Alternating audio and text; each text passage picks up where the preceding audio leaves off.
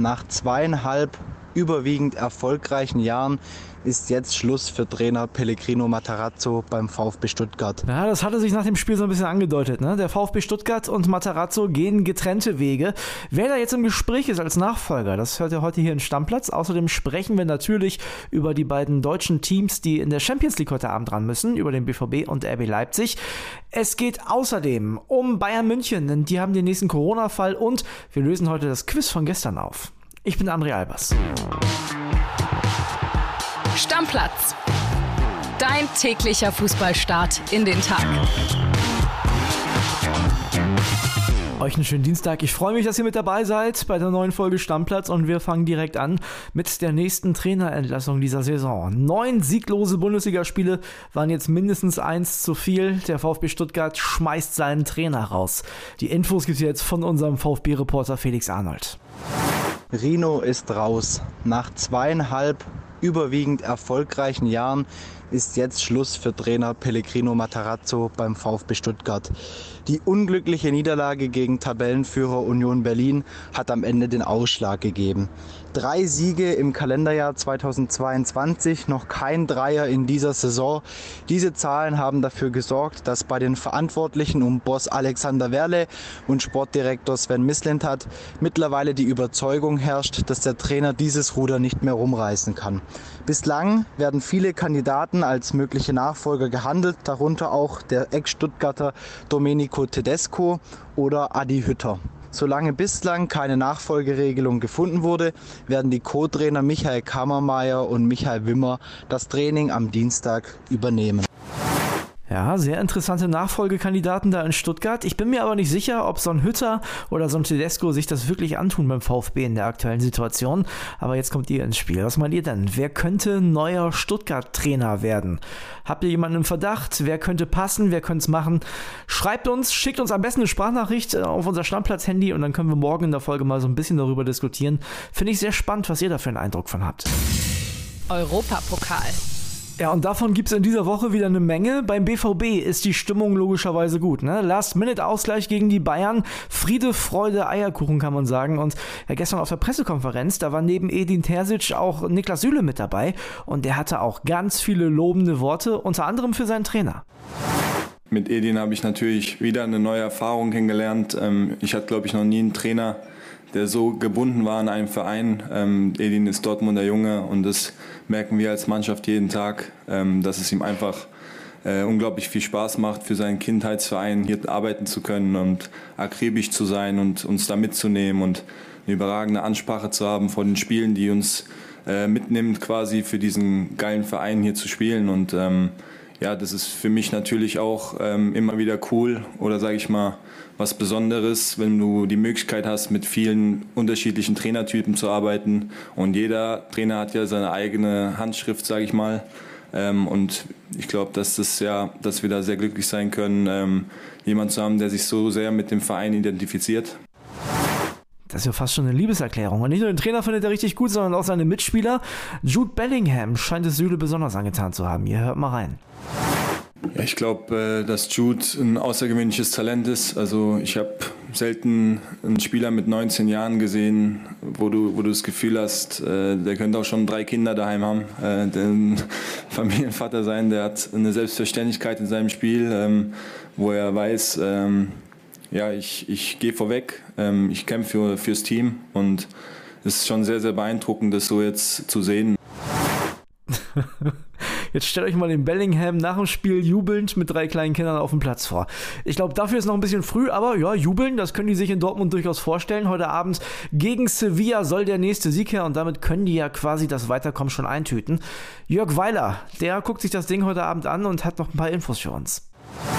André, du alter Lakritzlutscher. Also in Dortmund ist die Stimmung natürlich wirklich richtig, richtig prima nach diesem sensationellen 2 zu 2 gegen die Bayern wo ja bekanntermaßen Anthony Modest dann in der allerletzten Sekunde den Treffer erzielt hat und zumindest den einen Punkt festgehalten hat.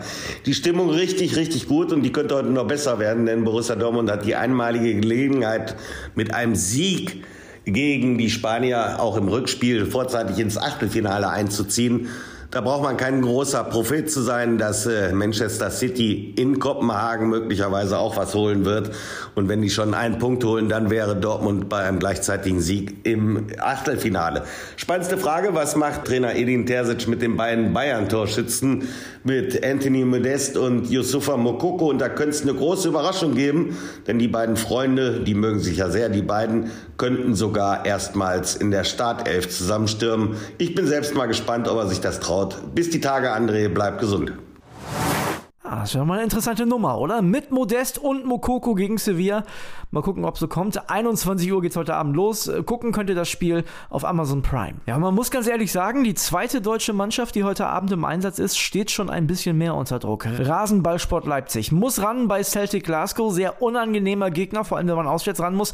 Ich meine, die Leipziger haben ja an Glasgow jetzt auch nicht die besten Erinnerungen, sind ja bei den Rangers in der vergangenen Saison im Halbfinale der Europa League ausgeschieden. Jetzt also Celtic, da muss der Sieg her, wenn Marco Rose die nächste Runde in der Champions League erreichen will, meint auch unsere Reporterin Yvonne Gabriel. Die war gestern unter anderem bei der Pressekonferenz mit dabei.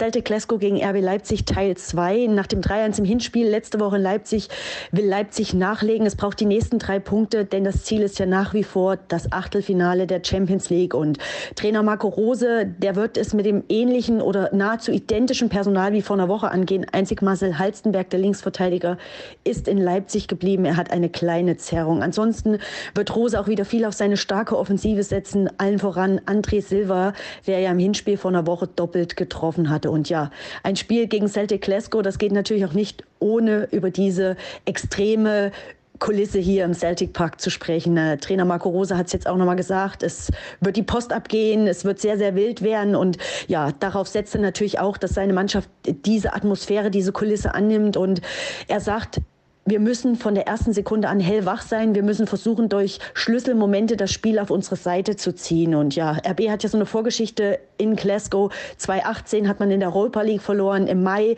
hier das Halbfinalrückspiel gegen die Rangers. Und ja, alle guten Dinge sind drei. Und deswegen will Leipzig das heute unbedingt besser machen.